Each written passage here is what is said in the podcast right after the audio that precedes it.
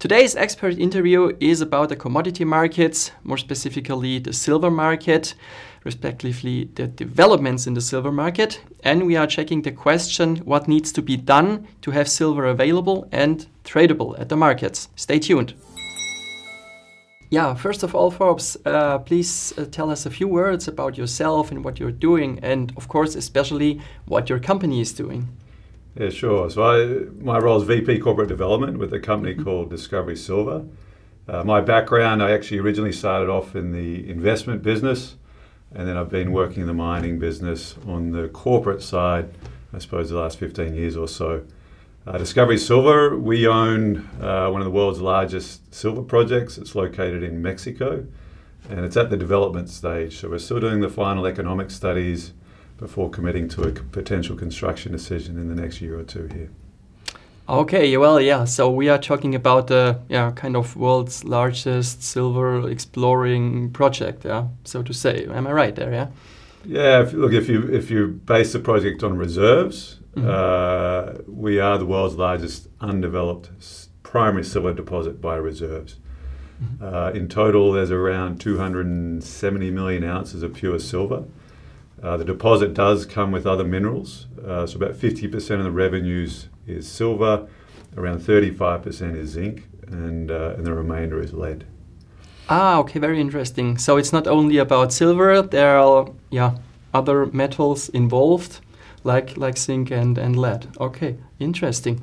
Um, yeah, so um, but but the main stuff is is uh, silver, and um, when I got it right, you are no longer in the in the early stage with the business. So there are a few phases, yeah, yeah. which have to be yeah mentioned, yeah. yeah. So wh what's coming at the moment, or what's coming next then? Okay, so usually uh, with any deposit, when you go through the exploration phase, that's when you're doing the discovery drill holes, you find a deposit, you then drill it out to understand how big it is and what the concentration of metal is.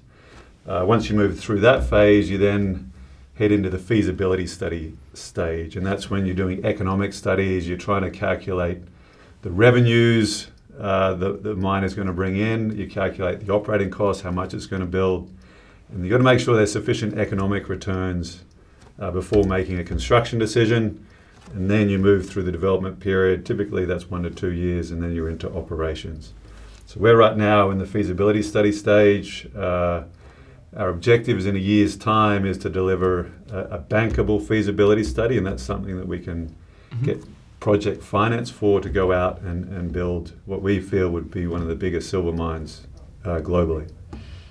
Oh, okay. So that's a big that's a big story. And yeah. Uh, yeah, well, then when when it comes to production, there's yeah also a certain time running until it's yeah until it's the time for that. Yeah, yeah. Uh, do, do you have a, a, a, guess what that will be, or what you are planning, or what what is in general yeah assumed?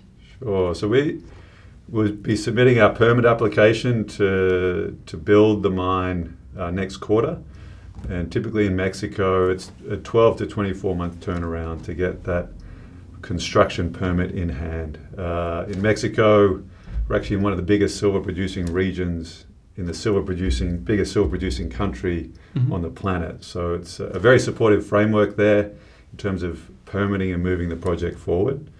But say we have that permit in hand at the end of next year, so that's the end of 2024, and then a two year construction period, we could be pouring first metal towards the end of 2026, early 2027. Mm-hmm. Okay, uh, quite interesting. Okay, but good for you that Mexico is a is a good environment for that for that business, yeah. uh, as I heard out of it. And um, yeah, but um, beside that, um, well, it's I think it's quite interesting for you what uh, what the silver market is actually doing also, right?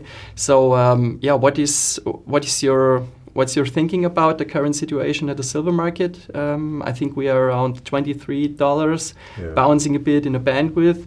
And uh, do you have uh, certain expectations for the future for the silver price? Yeah.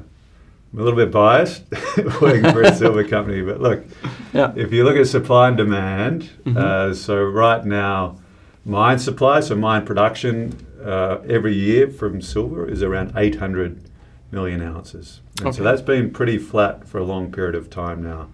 It's not something you can easily turn up or turn down, Mhm. and there's not many big projects coming through. So if you look ahead the next five, ten years, obviously our project could be coming online during that period. But if you assume 800 million ounces is the amount of uh, supply coming online, and then on the demand side, typically half the demand comes from investment demand, and that is Mhm. typically triggered like with gold around concerns around inflation, financial instability, all the Mhm. themes we're seeing Yeah. in the economy right now. Uh, hence why gold is close to $2,000 an ounce. So silver should benefit from that too, but the other half is actually from industrial demand.